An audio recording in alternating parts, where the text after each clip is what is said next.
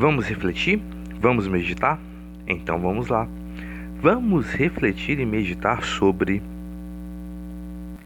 a pedagogia do privilégio. Em nossa sociedade, em tempos que nós estamos reclusos e boa parte da população, bem mais da metade da população, se encontra dentro de suas casas, haja vista que para muitos isso é um privilégio porque a, a ausência e a pausa nas atividades que de certa forma não são essenciais fazem com que a, disseminação do vírus ela seja bem mais lenta do que poderia se imaginar um estágio bem rápido de contágio e assim termos já em muito tempo, principalmente em terras tupiniquins, o colapso do sistema de saúde, embora em alguns lugares esse colapso já esteja ou bem perto, já esteja já sendo uma realidade para todos. Mas nós sabemos que tal privilégio de estar recluso em casa, de ser uma opção, mesmo assim, poder fazer o seu serviço de casa, em muitos casos não é possível, haja vista que boa parte da população, que além de não ter carteira assinada, ainda tem o seu lugar de trabalho, o seu cenário, aonde produz e traz a renda para sua casa, as ruas, as praças, as grandes avenidas. E sem grandes aglomerações esses dias, já que poucas pessoas ou quase ninguém tem saído de casa, essas pessoas se encontram em dificuldades bem latentes. Embora ainda haja vários mecanismos, tanto governamentais quanto sociais, ainda sabemos que essas pessoas ainda dependem de muitas coisas e a cena que nós vemos são lotéricas cheias, são filas lotadas. Tudo que não é para ver por busca de um, algum auxílio, de alguma ajuda emergencial para conseguir passar esses dias tão difíceis e tão complicados que nós temos em vista nesse momento.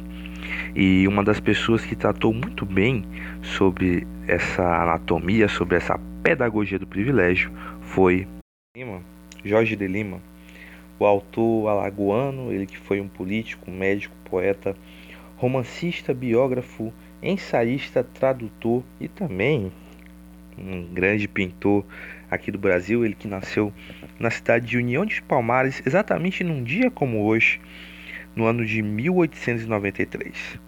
E em um de seus poemas mais famosos, chamado O Acendedor de Lampiões, de 1932, a gente sabe que hoje não existe mais essa profissão, mas naquela época existia. Ele vai dizer o seguinte em Acendedor de Lampiões: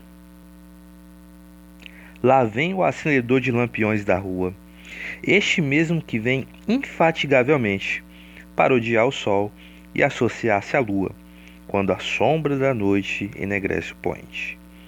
Um, dois, três lampiões acende e continua, outros mais a acender imperturbavelmente à medida que a noite aos poucos se acentua e a palidez da lua apenas se pressente.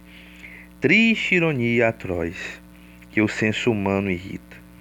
Ele que doura a noite e ilumina a cidade, talvez não tenha luz na choupana em que habita.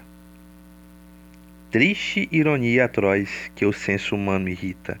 Ele que doura a noite e ilumina a cidade, talvez não tenha luz na choupana em que habita. O privilégio de muitas vezes dar luz, como acendedor de lampiões à cidade. O privilégio que muitos têm de receber tal luz em sua casa, de receber tais privilégios, ou de já ter sido privilegiado antes. Não é a mesma coisa que acontece com muitos trabalhadores, que assim como o acendedor de lampiões, acende muitas vezes e ilumina a cidade, mas talvez não se sabe ao certo se esse tal acendedor de lampiões, esse tal iluminador da cidade, ele possui a luz em sua casa, ele possui privilégios em tempos difíceis e no seu dia a dia comum. Será que todos têm tal privilégio em relação a essas coisas? Todos, de forma bem análoga, possuem luz em suas casas? E assim seguimos, só saindo de casa quando necessários, vivendo e aprendendo.